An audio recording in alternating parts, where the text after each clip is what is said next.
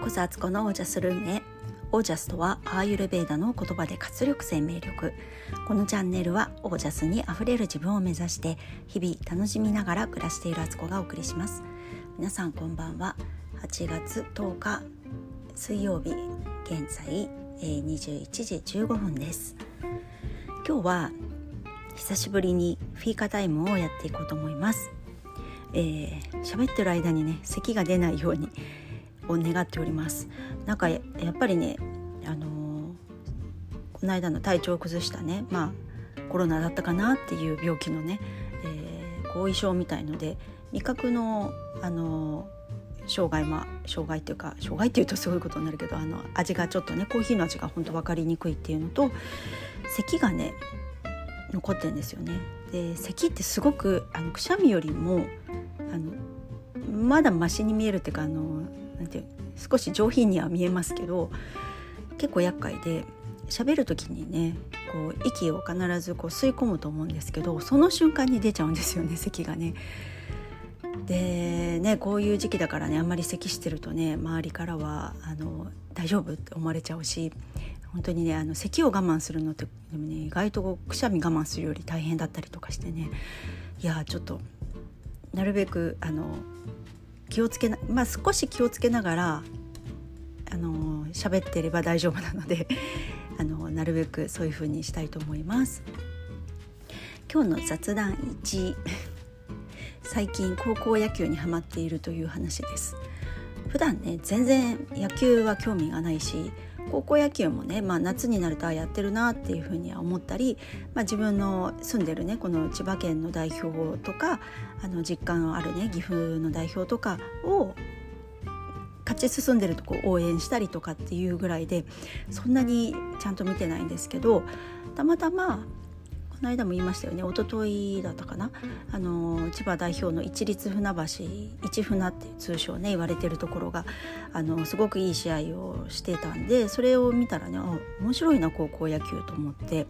なんかプロ野球よりも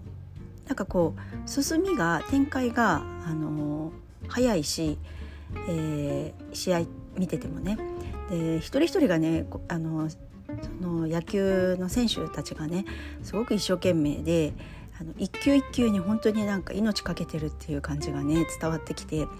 全然やっぱプロ野球とは違うんだなって思って、まあ、将来未来のプロ野球選手たちだと思うんですけど出てる子はね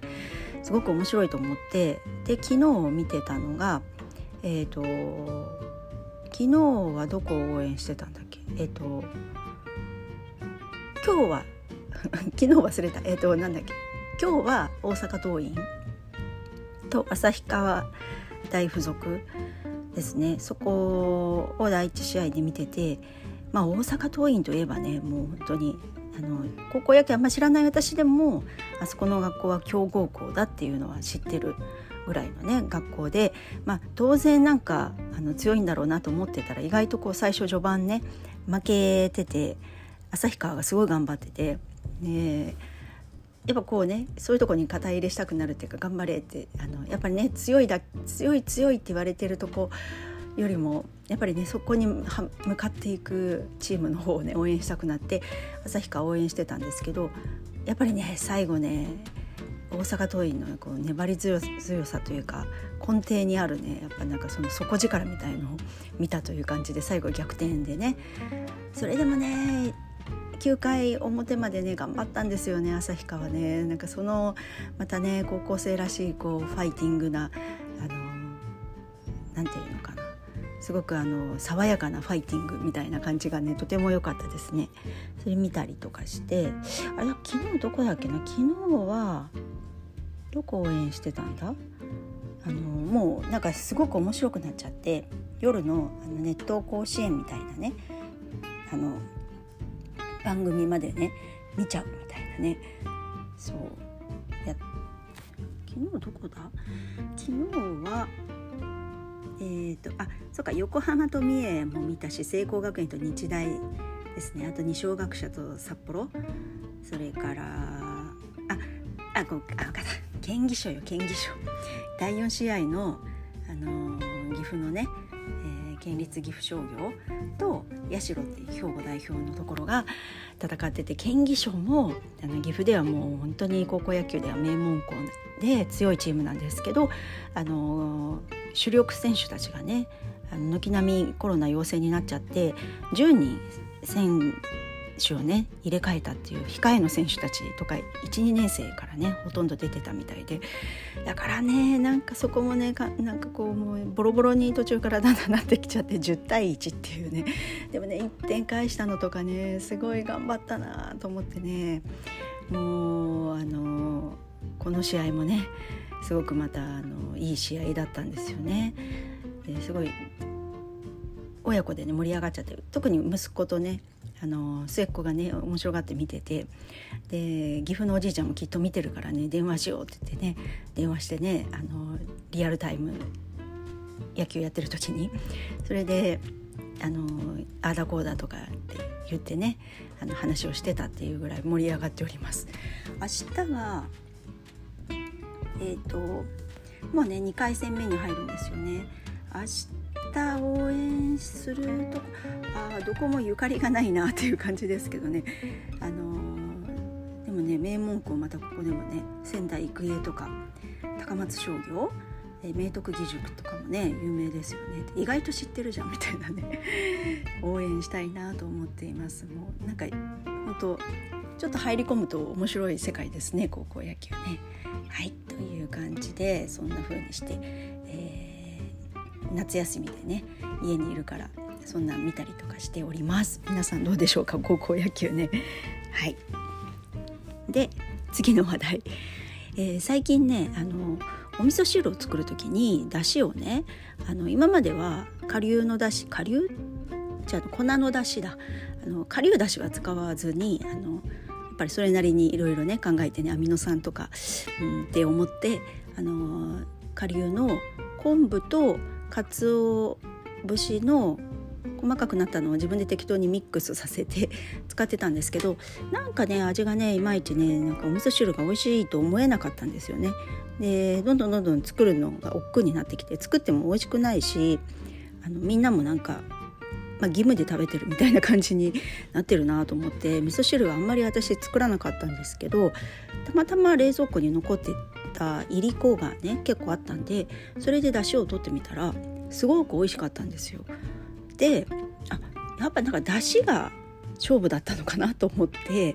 あの出汁をねそういう形いりこをねしっかりいりこから出汁を取って作るようにしたら美味しくなってさらに2月に仕込んどいた味噌がねだいぶいい感じに出来上がってたんで味噌もちょうどね使ってたやつが市販のやつがなくなったんで手作り味噌をね使うようにしたらそれもね甘い感じのお味噌であの私好みなちょうど発酵具合になっててすごく美味しくできたんですよ。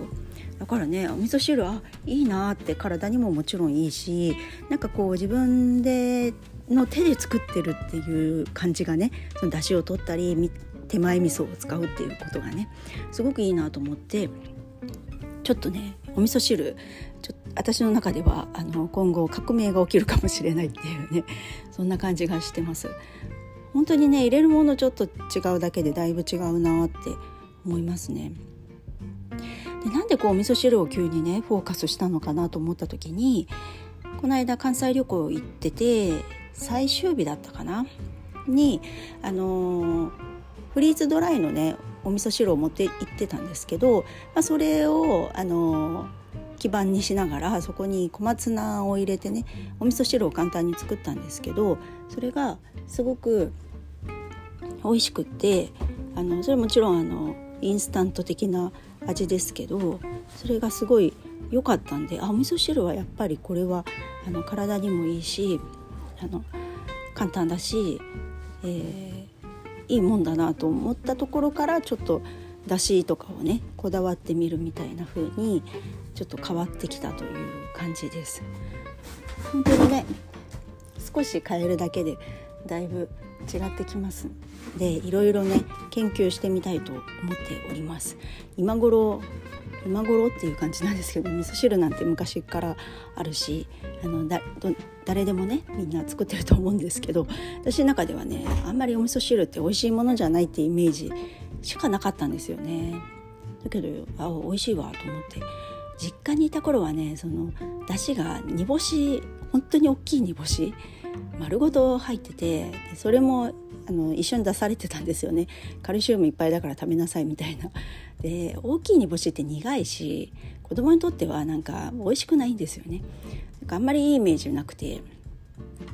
でそのうち母親は本当に下流のよくあるねあの本だしみたいな ので出汁を取ってたんでそんなにこだわってなかったんですよねうちの実家はね。で自分で作るようになって出汁もいろいろ試してきたんですけどなんかこれだっていう出汁がね出会えなかったんですよね。あのもちろんね本だしみたいの使った時期もあるし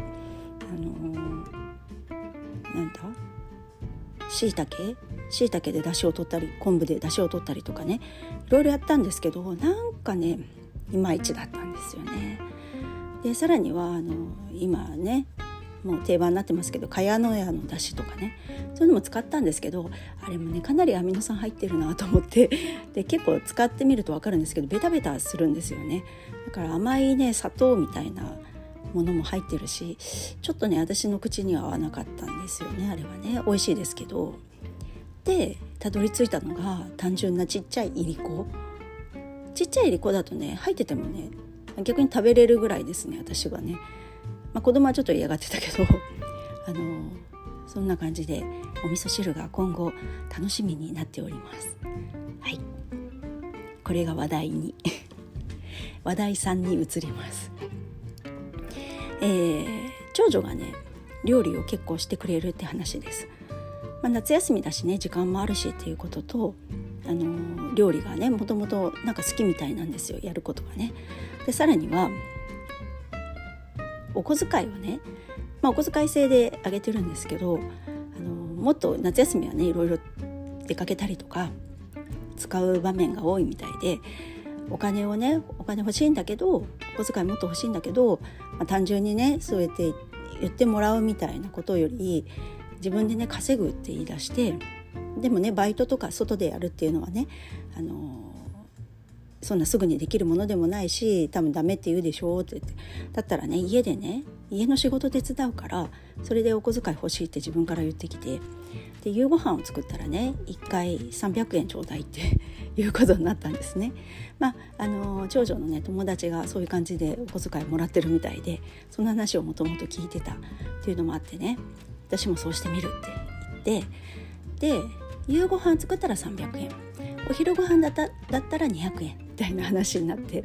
で彼女は出かけたいもんですからね自分なりに計算して何回手伝ったらいくらもらえてで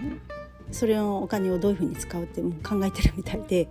あの自分でやるって言ってねあのやってくれてるので結構ね助かりますね。なんか夕ご飯ねやっぱ5時6時ぐらいになってくるとあ今日も夕ご飯を作らなくてはっていうね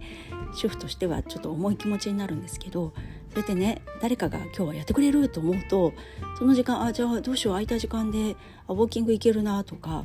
お風呂長く入ろうとか なんか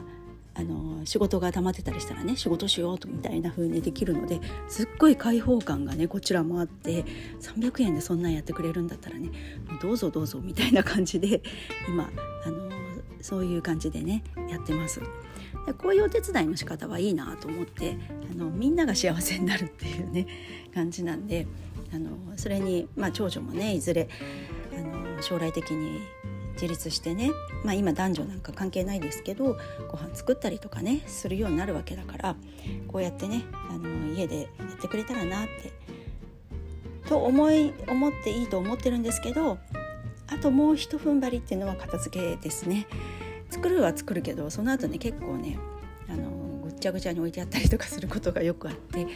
最後のね片付けまでがこうね料理が終わった途端に片付けも終わってるやり方ってあるんですけど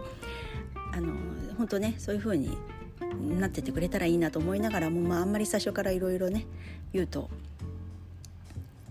料理作ること自体もね嫌になっちゃうかもしれないからまあ今はね、あの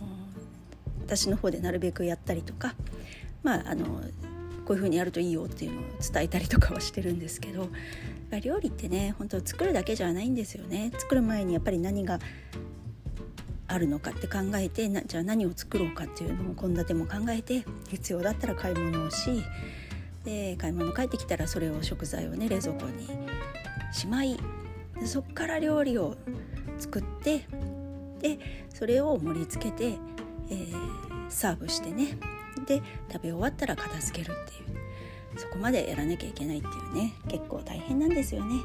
はいということで、えーと、もう一個話したかったんですけどそういえばさっきあの布巾を煮沸消毒するためにねあの火をかけてきたことを今すっかり忘れてて思い出しましたのでやばいっていうことでちょっと今日はこの辺にしておこうかなと思います。はいあのなんかダラダラと雑談をしてしまいましたが皆さんはあのこの夏いかがお過ごしでしょうか？はいということで今日はこの辺で。皆さんの暮らしは自ら光り輝いてオージャスにあふれたものです。オージャス。雑談は楽しいね。